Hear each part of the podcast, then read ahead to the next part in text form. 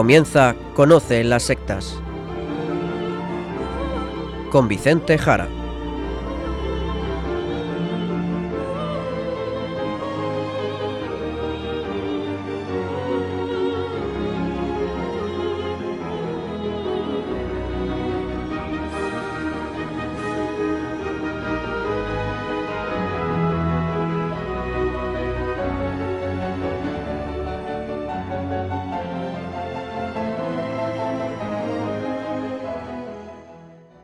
Buenas tardes, queridos amigos de Radio María. Empieza en estos instantes Conoce las sectas, el programa de sectarismo de Radio María España, dirigido y realizado por la RIES, la Red Iberoamericana de Estudio de las Sectas.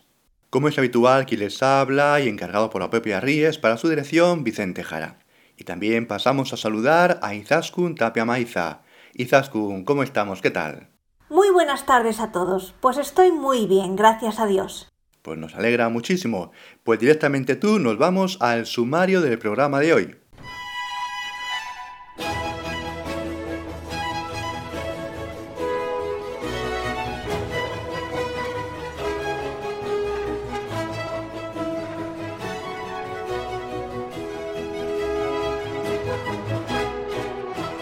Hoy en el programa vamos a hablar de una famosísima serie sobre Jesucristo.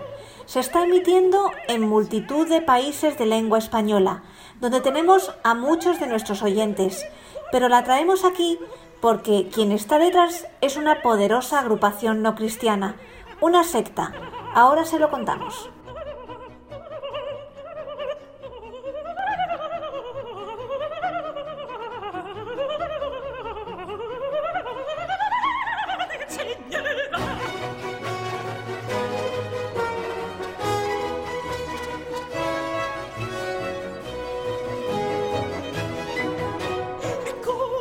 Hoy vamos a hablar de una serie, una telenovela, una telenovela de nombre Jesús, la cual trata de la vida de Jesús de Nazaret, Jesucristo.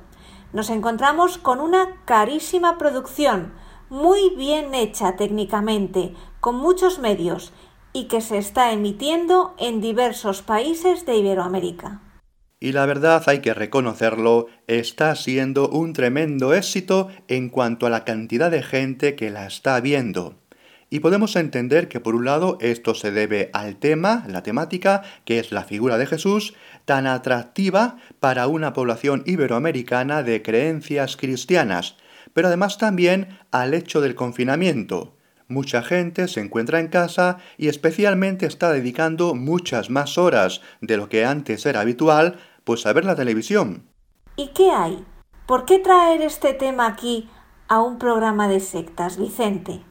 Ahí vamos, ahí vamos. Si traemos aquí este asunto es porque detrás de la telenovela está una secta, una secta que aparenta ser cristiana, pero cuidado, no es cristiana, aunque lo parezca. Es decir, nos encontramos con una tremenda deformación de quién es Jesús e incluso de un anzuelo, de un enganche para acercarse a esa secta. Por eso vamos a decirles hoy quién está detrás de esta producción televisiva y así alertarles ante la manipulación de la figura de Jesucristo que están ofreciendo. ¿Quién está detrás de esta serie? Dinos, porque ya estamos aquí pensando quién puede ser, qué secta es. Bien, pues se trata nada más y nada menos que de la secta Iglesia Universal del Reino de Dios, la IURD, conocida también como Pare de Sufrir o como Centro de Ayuda Cristiano. Hemos dedicado a ellos varios programas que les recomendamos para hacerse una idea más completa del tipo de secta manipuladora que hay detrás. Aparentan ser un grupo cristiano, de corte neopentecostal, pero realmente no son cristianos, no son cristianos, es una secta. Aparenta ser cristiana, pero solamente es un grupo que busca el poder a toda costa. El fundador de esta secta es Edir Macedo, quien la creó a finales de los años 70 del pasado siglo, la Iglesia Universal del Reino de Dios, como decimos, de parecido neopentecostal, si bien es una secta. Cuidado, no son cristianos, no son pentecostales, no son carismáticos. ¿eh? Es realmente un emporio de apariencia religiosa cristiana capaz de atraer a todos esos cristianos despistados del planeta. Un conglomerado de empresas, en especial mediático, incluso con un partido político, el cual ha conseguido convertirse en la llave del gobierno de Brasil, ahora como llave del gobierno de Bolsonaro, pero antes también del gobierno de Lula da Silva. Es así un partido importantísimo, un partido bisagra por el que pasa casi cualquier decisión política de Brasil, porque tiene miles, miles, millones de seguidores fieles que harán, votarán, harán todo lo que pida su fundador, su creador, Edir Macedo. Esta secta se alía con cualquier corriente política de izquierdas o de derechas para ganar siempre, para ganar siempre, para estar siempre en el poder. Incluso el sobrino del fundador de la secta es el actual alcalde de Río de Janeiro, siendo antes, curiosamente, ministro con Dilma Rousseff, la sucesora del comunista Lula da Silva, como vemos, un grupo aliado con los políticos de derecha o de izquierda con tal de crecer, de expandirse y de ganar más y más poder. Vaya, pues es un tema delicado. Mucha gente está viendo esta serie y muchos no sabrán quién hay detrás, ni incluso podrán distinguir muchas cosas. Así es, así es, sin duda, y ese es el gran peligro. De ahí que desde hace varios días estamos alertando a través de Internet, los diferentes blogs y redes sociales de las RIES, alertando desde la Red Iberoamericana de Estudio de las Sectas, alertando de este hecho y poniendo en conocimiento ante el mundo, especialmente el mundo iberoamericano, de esta situación. Porque muchísima gente no sabe quién está detrás de esta telenovela y no es capaz tampoco de ver los matices y las diferencias con sus propias creencias cristianas.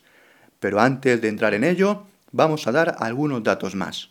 La primera versión de la serie fue emitida en el país de origen, en Brasil, donde está la sede de esta poderosa secta, con millones de seguidores.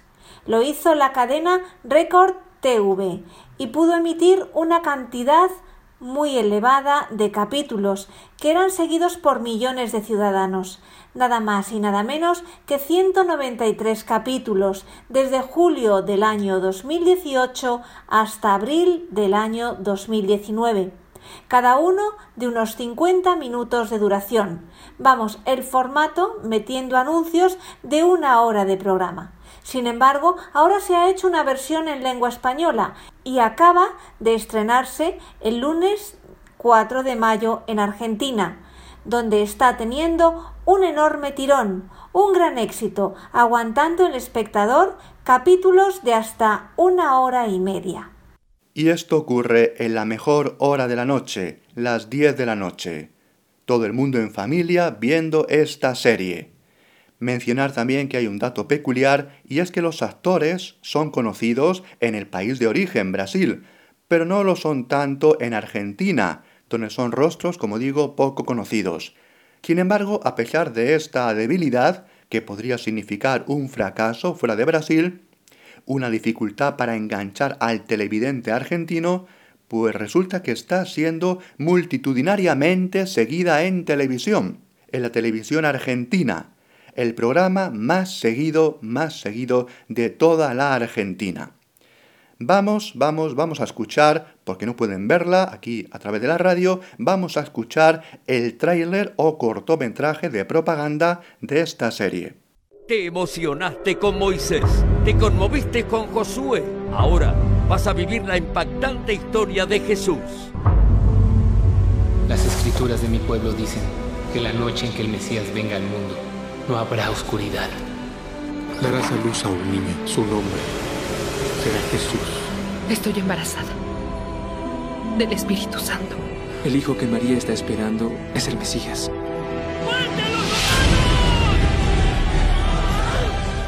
Nadie me va a derrocar. Nadie. Nuestro pueblo está alejado de Dios. Y nuestro rey más que todos. ¡Puja! ¡Puja!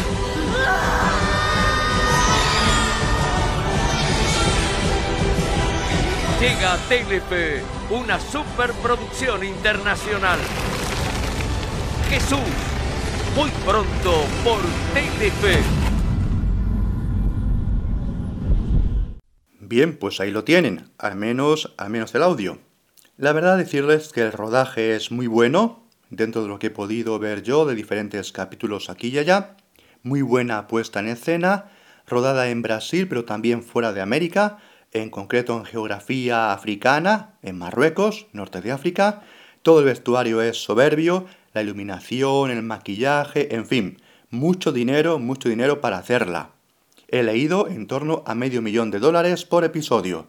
Propaganda en estado puro, propaganda de la mejor calidad, que es lo que mejor hace esta secta, que desde su fundación viene dedicando muchísimo dinero a comprar medios de comunicación, televisiones y es todo un emporio mediático.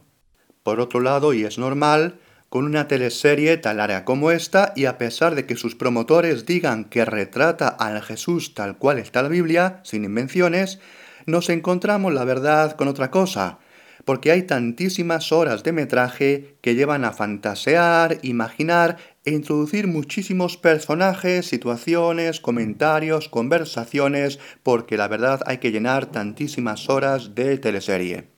Además, una cosa que rápidamente percibimos al ver esta telenovela es que está hecha con mucha psicología, con mucho tacto psicológico, con mucha finura para atrapar a la gente. El modo de presentarse los personajes es muy marcado, todo es muy de blancos y negros, de buenos y malos, está hecho como para un público muy sencillo. Se muestra a los personajes que aparecen con actitudes muy marcadas y tiene un cierto estilo de teatralidad faltando a veces el diálogo y sermoneando, sermoneando en ocasiones. Además, con la cantidad de personajes que salen, encontramos escenas de todo tipo, como en cualquier culebrón televisivo. Amor, deseos, venganzas, egoísmo, culpa, conspiraciones, luchas de poder, se ve a la legua ese estilo proselitista y aleccionador orientado, como decimos, orientado sobre todo a un público muy sencillo. Y aquí lo que tenemos es el poder manipulador de la televisión y de los medios de comunicación de masas. La televisión, queridos oyentes, la televisión es una potente herramienta para emitir buenos contenidos, ciertos y veraces, buenos y correctos moralmente, pero también una potentísima herramienta como arma de crear cultura, de crear ideologías, de manipular incluso y así la utilizan las sectas, y entre ellas la IURD, la secta Iglesia Universal del Reino de Dios, o Par de Sufrir, o Centro de Ayuda Cristiano, una secta muy aventajada en hacer esto. Y a pesar de todo lo que vamos diciendo, también comentarles que esta visualización de la teleserie pues no ha parado aquí, no ha parado en Brasil o en Argentina. Así es, porque no solo saltó a la televisión Record TV en Brasil, a la Telefe en Argentina, sino que se ha visto a través del canal Unitel en Bolivia, en Chilevisión en Chile, el canal RCN en Colombia, Ecuavisa en Ecuador, por Univisión en Puerto Rico y los Estados Unidos, el canal 5 de Honduras, por Telemetro en Panamá, o por telemicro en la República Dominicana. Y no siendo suficiente el alcance mediático, desde febrero se está emitiendo en África, en concreto en Kenia, por la KTN. Esta práctica de hacer versiones de la Biblia a su gusto es muy habitual en esta secta. Así ya emitió en el pasado teleseries como Los Diez Mandamientos, Sansón y Dalila, El Rey David, José de Egipto, la tierra prometida, el rico y Lázaro, Apocalipsis o Jezabel. Y les está funcionando muy bien. Parece increíble. Es todo un negocio, un grandísimo negocio. Recordemos que esta secta se basa en la llamada teología de la prosperidad. Esta llamada teología de la prosperidad es un ramalazo de corte protestante calvinista donde te prometen que cuando más dinero des a grupo, a la secta, más bendecido serás. Se basa, por lo tanto, lamentablemente, en la avaricia de las personas, en su avaricia y en ver que otras personas que acuden al grupo pues les va mejor que a ellas. Las personas al final no acaban amando a Dios por ser el mismo Dios, sino porque desean ser bendecidos. Y es que cuidado, para esta secta la bendición no es solamente espiritual, sino muy especialmente también material. Ellos muestran que eran malvados y pecadores, dicen sus pseudopastores, pero te dicen que confiaron en Dios y Dios les ha dado riqueza, dinero, abundancia, como signo ante el mundo de su bendición y su amor a Cristo. Ser rico, dicen, es signo claro de que Dios está a tu lado, y el que es pobre puede salir de la pobreza confiando en Dios, que le dará riqueza y bienes materiales y espirituales. Así lo dicen una y otra vez. La secta no hace más que pedir y pedir dinero a los allegados que en su envidia y codicia desean ser tan ricos como los falsos pastores que les piden que sean más y más generosos, que no se guarden nada para ellos y lo den todo, todo para Dios, es decir, todo, todo para la secta. Dinero que la secta usará, como vemos, para comprar más y más televisiones, para propagarse más y más y difundirse y para mantener la vida en el lujo de los que están arriba, arriba en la secta. Es una agrupación que todo lo convierte en objeto de venta, en objeto para cobrar a sus adherentes, entre ellos diferentes productos como por ejemplo el jabón de la descarga, agua bendita, la rosa milagrosa, la llave de la victoria, la sal bendecida por el Espíritu Santo, agua del río Jordán, piedrecitas de la tumba de Jesús, pan bendecido, aceite milagroso de Israel, arena de la playa del mar de Galilea, aceite del monte de los olivos, varitas de Jacob, maderitas de la cruz de Jesús y también rituales mágicos de barniz cristiano como tocar el manto sagrado, pasar por la puerta de la victoria, pisar la sal, etcétera, etcétera, etcétera. Todo ello hay que pagarlo y pagar y pagar buscando ser bendecidos por Dios. Y en todo este escándalo y en todo este escándalo, así opina un gran conocedor de esta secta, como es nuestro compañero de las Ríes, allí en Uruguay, Miguel Pastorino, quien afirma de ello lo siguiente. Estamos ante una amalgama doctrinal alejada de los núcleos fundamentales del cristianismo, alejada, y su principal finalidad es lucrativa. Sigue diciendo, en el fondo se trata de una secta que manipula a sus adeptos con fines económicos, pero con una fachada cristiana. Ciertamente, una fachada cristiana, la secta engaña, se hace pasar por lo que no es, aparentar ser cristiana, pero no es cristiana, es una secta, fachada cristiana, pero no es cristiana. Vamos a recoger también unas declaraciones sobre este grupo que dio un obispo, es decir, obispo católico, sobre esta serie en el año 2018 cuando apareció inicialmente en Brasil. Se trata del obispo católico brasileño Monseñor Enrique Soares da Costa, obispo de la diócesis de Palmares en Recife, Brasil, quien dijo lo siguiente. Este Jesús, el de esta teleserie, es el Jesús de lo universal, de la secta Iglesia Universal del Reino de Dios. No es el Jesús de las Escrituras. Es el Evangelio según Edir Macedo y sus intereses espurios. En cuanto a la Santísima Madre de Dios, odiada por los enemigos de Cristo y por Satanás, esa María de esa cadena televisiva récord de esta secta no tiene nada que ver con ella. Y siguió diciendo el obispo, un católico que ve eso peca gravemente, porque denigra lo que es de Dios, lo que es sagrado. Y siguió diciendo, ¿Usted acaso vería una película que denigrase a su madre y mintiese sobre su familia? Estoy impresionado, decía, con los ardides del diablo. Ya usó las telenovelas para enseñar todo tipo de perversidad. Ahora usa el nombre santísimo del Señor y las cosas y personas relacionadas con Él para destruir, mentir, engañar y desviar, todo bajo una capa de santidad, declaró así el obispo Monseñor Enrique Suárez da Costa, obispo de la diócesis de Palmares, en Recife, Brasil. Pues queridos oyentes, ahora seguimos en unos instantes y continuaremos escuchando la voz del episcopado, otro obispo comentando sobre esta teleserie.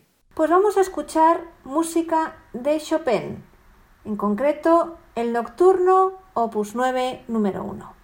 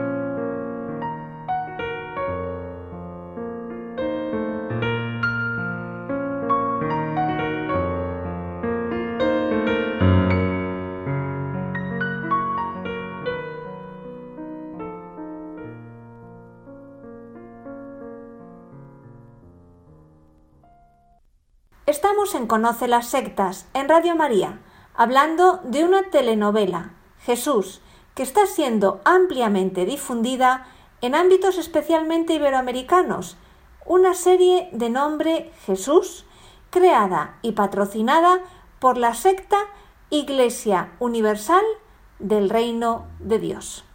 A continuación, para completar todo lo dicho desde la RIES, la Red Iberoamericana de Estudio de las Sectas, le hemos realizado una entrevista a Monseñor Sergio Buenanueva, obispo de San Francisco en Argentina. Monseñor Sergio Buenanueva.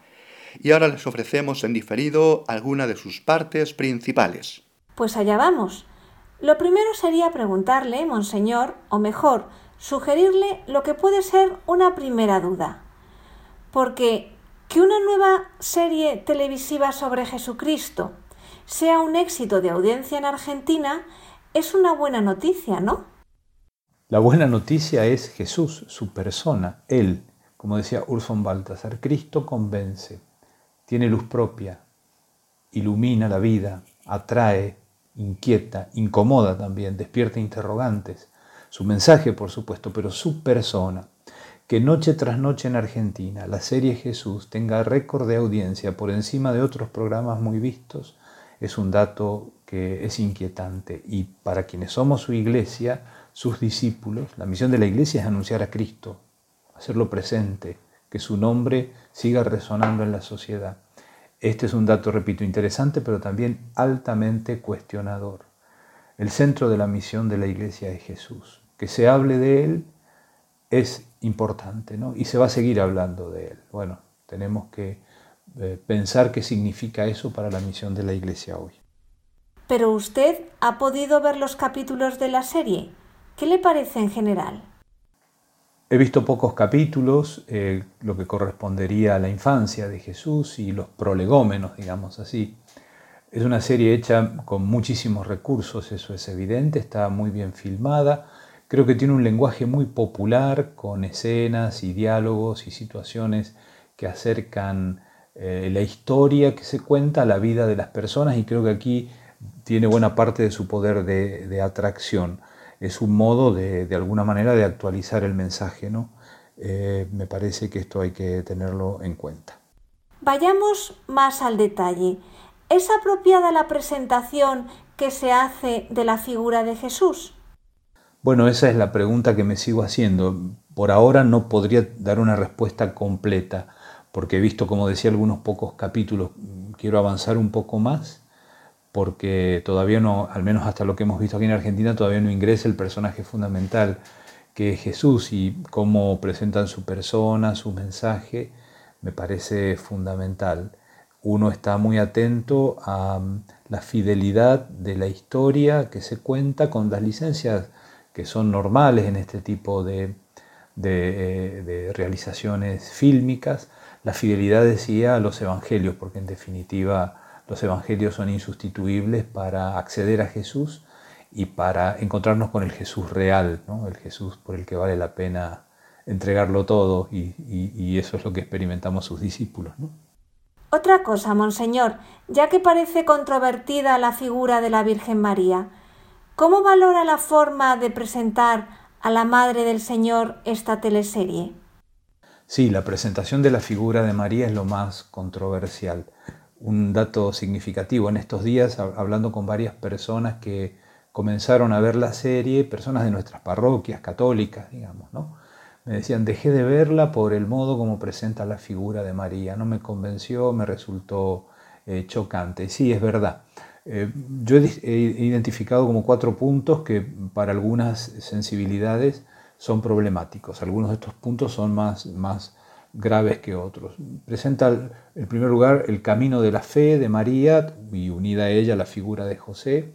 Es una fidelidad peleada para ser realmente fieles a la palabra de Dios. Esto no me parece del todo mal, aunque hay algunas exageraciones porque la serie, como han hecho otras, eh, otros acercamientos a Jesús, busca de alguna manera colmar lo que no dice el Evangelio y eso es problemático, sobre todo acentuando la dimensión psicológica de los personajes y demás. Pero bueno, es un recurso que se puede admitir. Eh, los puntos más controversiales tienen que ver con el gran tema de la virginidad de María. La concepción virginal está asegurada, está presentada claramente. El Hijo de María, Jesús, es concebido por obra del Espíritu Santo, como recitamos en el credo, sin concurso de varón. Aunque la escena de la Anunciación, que es una escena que es interesante como está planteada, sin embargo, en las palabras del ángel a María, omiten una palabra clave que sí está en el texto de Lucas, que es la palabra llena de gracia, que es central, es casi un segundo nombre de María. ¿no? Pero bueno, es consecuente con lo que después se presenta cuando se presenta la, digamos así, la virginidad de María, la virginidad perpetua. ¿no? Nosotros decimos, concebido por obra del Espíritu Santo, nació de María la Virgen. Este es otro nombre de María, sencillamente la Virgen, la bienaventurada y siempre Virgen María. Es un dato muy sólido de la fe de todas las iglesias cristianas, católica por supuesto, las iglesias de Oriente, las ortodoxas, buena parte de las iglesias que provienen de la Reforma. La serie hace suya una hipótesis de interpretación de los datos bíblicos que señala que Jesús tuvo otros hermanos carnales. Pero bueno, como bien sabemos del análisis de los textos evangélicos que hablan de hermanos y hermanas de Jesús, la palabra castellana hermanos hermano, hermana, traduce una palabra en griego que no necesariamente indica hijos y hermanos carnales. ¿no? Pero bueno, es la fe de la Iglesia la que desde el principio sostiene la virginidad perpetua de María, que ante todo es una afirmación sobre la, persona de Jesús y en ese sentido también de Nuestra Señora, ¿no? de María que es la primera discípula de Jesús, o como dice el documento de Aparecida, ¿no? la más perfecta discípula de Jesús. Otro punto controversial es, eh, que está muy vinculado a esto, es el que presenta sobre todo la relación entre los dos jovencitos, María y José, con unos acentos afectivos, que para algunos puede ser chocante, pero bueno, me parece que la serie busca acercar muchas escenas y personajes a eh, nuestro modo de ver, de entender las cosas, lo cual no me parece absolutamente mal. ¿no? Muchas gracias. Después de ver todo esto que nos dice, y dentro de lo que cabe en una versión televisiva con sus licencias artísticas, ¿la serie Jesús refleja la verdad que nos cuentan los cuatro evangelios? Esa es la pregunta que hay que hacerse frente a esta serie como frente a todas las producciones artísticas o literarias o incluso teológicas o catequísticas que encaran la figura de Jesús. ¿no? ¿En qué medida reflejan la verdad del Evangelio? Y aquí hay que ser muy claro en esto. La única fuente para tener un acceso completo al Jesús verdadero, real y completo, íntegro, son los cuatro evangelios en la fe de la iglesia. Porque es la iglesia la que eh, ha visto surgir en su seno los cuatro evangelios, Mateo, Marcos, Lucas y Juan, es la iglesia la que los lee, los viene leyendo en, su tradición viva desde hace dos mil años, y es la iglesia la que nos enseña a leer los evangelios y a reconocer en la lectura de los evangelios, como hacemos por ejemplo cada domingo en la Eucaristía, en la liturgia, reconocer la persona del Jesús real y vivo, no solamente de un personaje que vivió hace dos mil años, ¿no? es un riesgo siempre. Entonces los evangelios son insustituibles para nuestro acceso a Jesús. Y esto lo tenemos que tener muy en claro. Eso invalida este tipo de producciones como eh, las otras, los otros acercamientos. El arte siempre se ha sentido atraído por Jesús, siempre lo ha buscado. No, no lo invalida, pero sí nos hace consciente de un riesgo que por una parte es inevitable, pero que vale la pena correr, porque se trata de acercarse a Jesús. El riesgo es reducir la figura de Jesús a nuestras búsquedas personales, sea las del artista, sea las del grupo que representa o de la época a la que pertenece. ¿no? Eh, hay un, teólogo jesuita eh, francés, el padre Bernard Sesbue, que escribió un libro muy interesante que va repasando como las distintas figuras de Jesús en los distintos momentos de la historia y hace notar una verdad casi de perogrullo. ¿no? Cada época elabora su imagen de Jesús, que se parece mucho al autor que escribe sobre Jesús. Eso pasa incluso con los grandes teólogos. ¿no? Eh, por eso la verdad completa de Jesús solo la podemos tener en la fe de la iglesia, que es la que nos enseña a leer los evangelios. En este sentido, esta serie corre ese riesgo y yo creo que al acentuar algunos aspectos más psicológicos, al utilizar este lenguaje que yo decía de un relato más popular, eh, corre más fuertemente el riesgo de desvirtuar la figura de Jesús.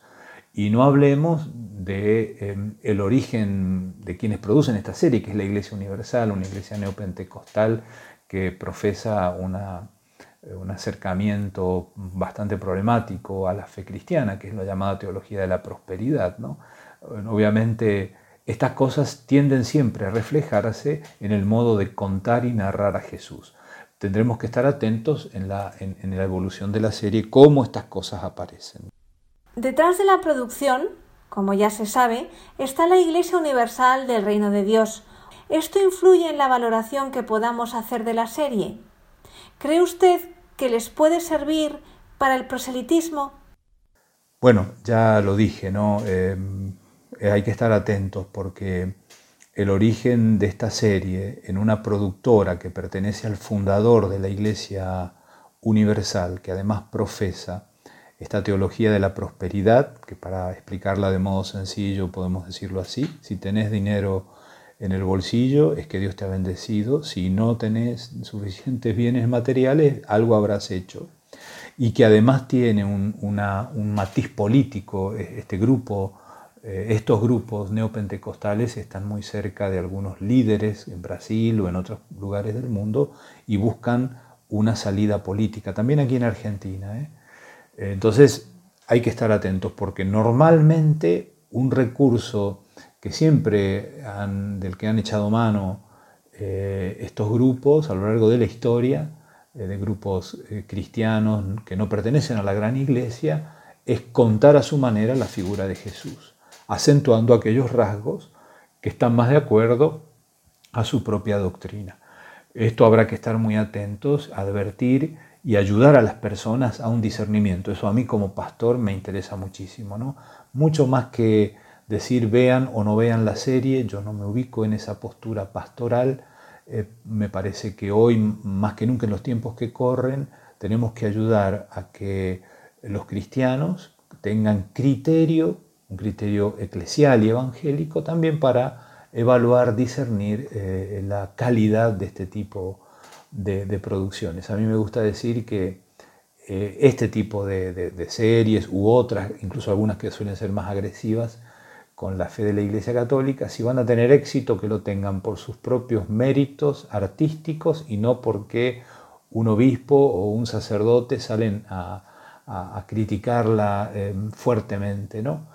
Es una postura, eh, creo que hay otras posturas que tal vez tomen un poco de distancia y creo que hay momentos en los que claramente hay que decir, aquí se está hablando mal de Jesús, se está hablando de María, como decíamos hace un rato, ¿no? o se está realmente ofendiendo nuestra fe. pero bueno, eso es, en el momento habrá que discernir también qué respuesta dar. Pues a partir de aquí, preguntarle directamente, ¿qué peligros puede traer para sus televidentes? En lo que venimos conversando creo que ya he señalado varias cosas. Como siempre, el riesgo es la reducción de la figura de Jesús y de su mensaje. Por eso la referencia a los evangelios y a la fe vivida de la iglesia, a la fe profesada por la iglesia es fundamental. Pero hay un riesgo en particular que voy viendo en esta serie y es que al intentar un relato más bien popular acentúa dimensiones psicológicas, emocionales, que son muy propias de nuestra cultura. Nuestra cultura tiene, tiende a un acercamiento más bien emocional a los valores, a los grandes valores de la fe y de la religión. Reducir nuestra fe a lo puramente sentimental y emocional es un gran problema pastoral. No porque las emociones no sean importantes, al contrario, la fe toca las emociones.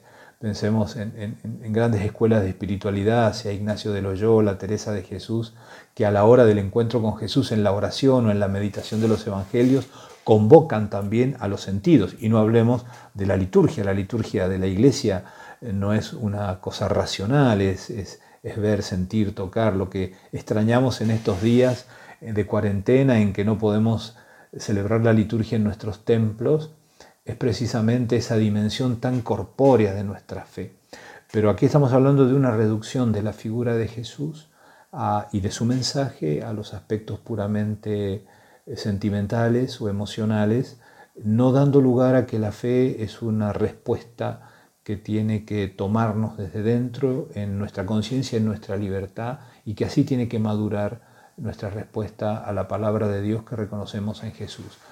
Em, el riesgo de reducir a Jesús a nuestras propias búsquedas e intereses le pone un bloque, algo, bloquea un aspecto fundamental del Evangelio. Por eso son importantes los Evangelios como los predica la Iglesia, porque ahí aparece el Jesús real, que responde a nuestras búsquedas, pero que también nos plantea y nos confronta con la voluntad de Dios, con lo que Dios quiere de nosotros, que no siempre corresponde con lo que sentimos en primera instancia. ¿no? Parece que ese riesgo es importante. Como balance para las personas que escuchen sus palabras, ¿qué recomienda a los católicos y no católicos?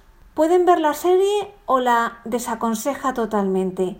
En el caso de que dediquen su tiempo a verla, decenas y decenas de horas, ¿qué consejos puede darles, Monseñor?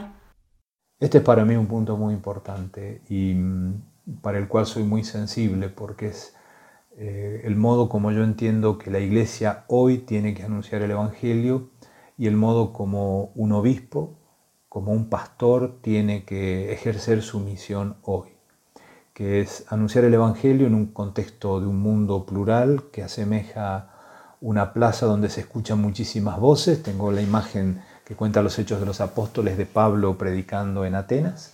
Se escuchan muchísimas voces y ahí está también la voz que anuncia el Evangelio de Jesucristo.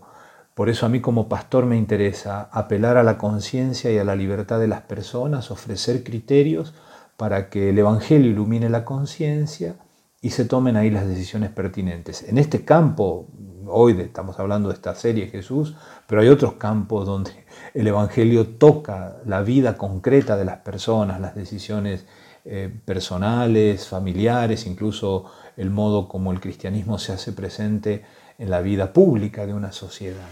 Esto me parece muy importante. Eh, por eso mm, la serie, si la vas a ver, eh, vela con el Evangelio en la mano y tratando de cotejar esto que decíamos antes, ¿no? En qué medida la serie es fiel al Evangelio y también en qué medida se aparta eh, porque en algunos puntos, como ya dijimos hablando de la figura central de María, María no es un, tema menor en los evangelios ni en la fe, si se menoscaba la figura de María, se termina menoscabando el misterio de, Cristo como Salvador. Estar atentos porque algunas acentuaciones de la serie eh, desvirtúan nuestra, nuestra fe. Pero en última instancia, eh, la gran pregunta para mí que esta serie ha despertado y y sobre todo por el interés que ha despertado en el público en Argentina, es quién, quién es Jesús para mí y por qué sigo siendo cristiano. y qué lugar ocupa Jesús en mi vida y su mensaje y su palabra. ¿no? Este es mi aporte. Muchas gracias desde Radio María España a Monseñor Sergio Buenanueva, obispo de San Francisco en Argentina, por estas palabras tan esclarecedoras. No olvidemos que las sectas, además de ser una amenaza, ¿eh? también son un desafío, nos desafían. Por lo tanto, queridos amigos, queridos católicos, queridos cristianos, tenemos la obligación y tenemos el altísimo deber y honor de poder evangelizar y predicar a Jesucristo, al verdadero Jesús. Y no podemos permitir que se engañe a nadie. Vamos a escuchar ahora un tema del padre Antonio Soler, El sufrimiento más noble.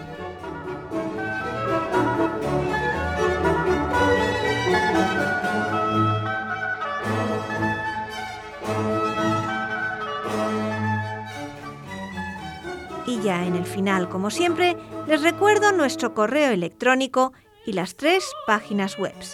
El correo electrónico es conoce las sectas La web de la RIES, la Red Iberoamericana de Estudio de las Sectas, es www.ries-sectas.tk, donde podrán suscribirse al boletín semanal de manera gratuita. La dirección del blog de la Ries es www.info-ries.blogspot.com. También pueden leernos dentro del portal de noticias religiosas de Infocatólica, cuya web es www.infocatólica.com. Y si alguno de ustedes, queridos radioyentes, desea alguno de los programas de Conocer las Sectas, para ustedes mismos, para un familiar, para un amigo, como un regalo, ante una necesidad de un tema aquí tratado, por la razón que sea, pueden llamar al teléfono 91 822 80 10. Lo repito, 91 822 80 10. Muchas gracias y buenas noches de parte de todo el equipo. Hasta dentro de dos semanas, si Dios quiere.